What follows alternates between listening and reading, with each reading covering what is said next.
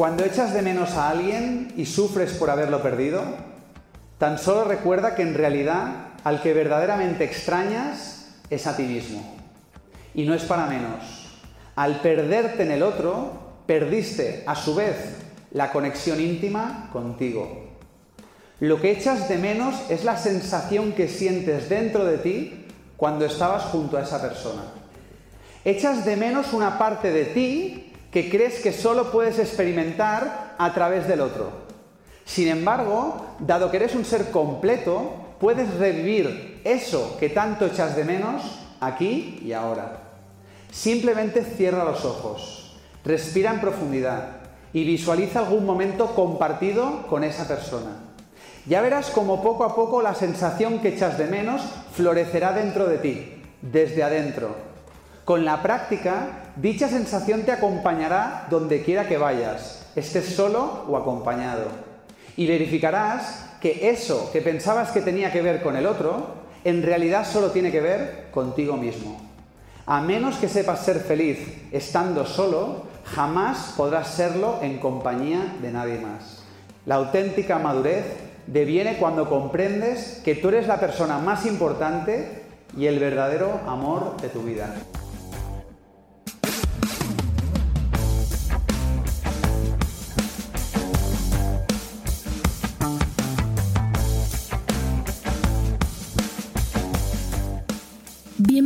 Una vez más a Somos. Mi nombre es Carolina Pérez y hoy vamos a hablar sobre cómo deberíamos aprender a estar con nosotros mismos, con el hashtag Somos Solitarios. Escucha el programa Somos en radiocasal.com.ar, sección Santa Teresa, todos los miércoles a las 11 a.m.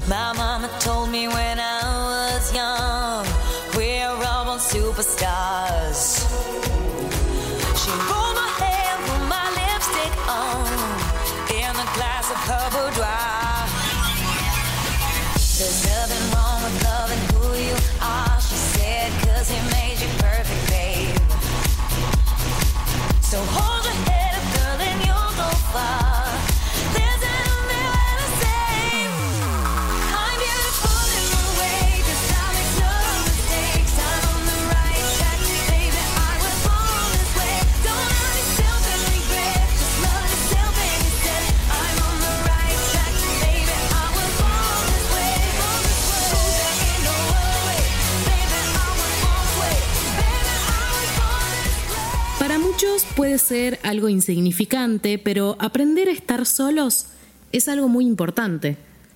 La soledad no significa no tener amigos o vivir angustiados por no tener compañía. La soledad positiva, como podríamos llamarla, es la que te lleva a quererte y a conocerte y te ayuda a pensar por vos mismo.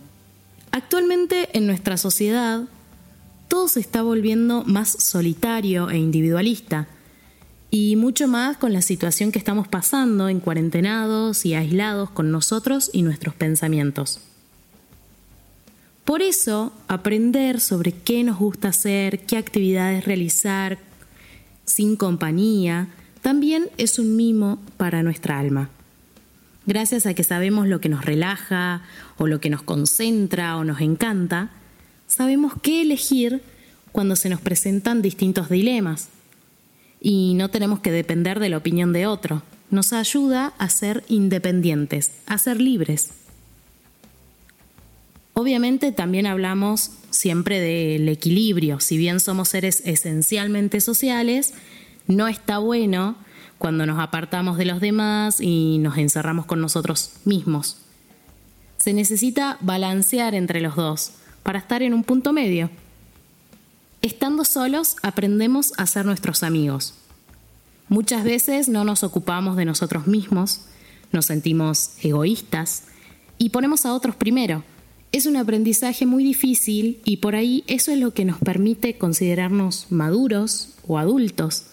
Es un camino que inconscientemente vamos caminando y transitando, pero qué diferente cuando lo hacemos a conciencia. Aprendamos a amar a nuestra soledad. Seamos solitarios. Tú me dejaste, pero nunca te dije nada. Me enamoraste, pero nunca te dije nada. ¿Para qué me curaste cuando estaba herida? Si me dejas de nuevo un corazón sin vida. Toma tus besos.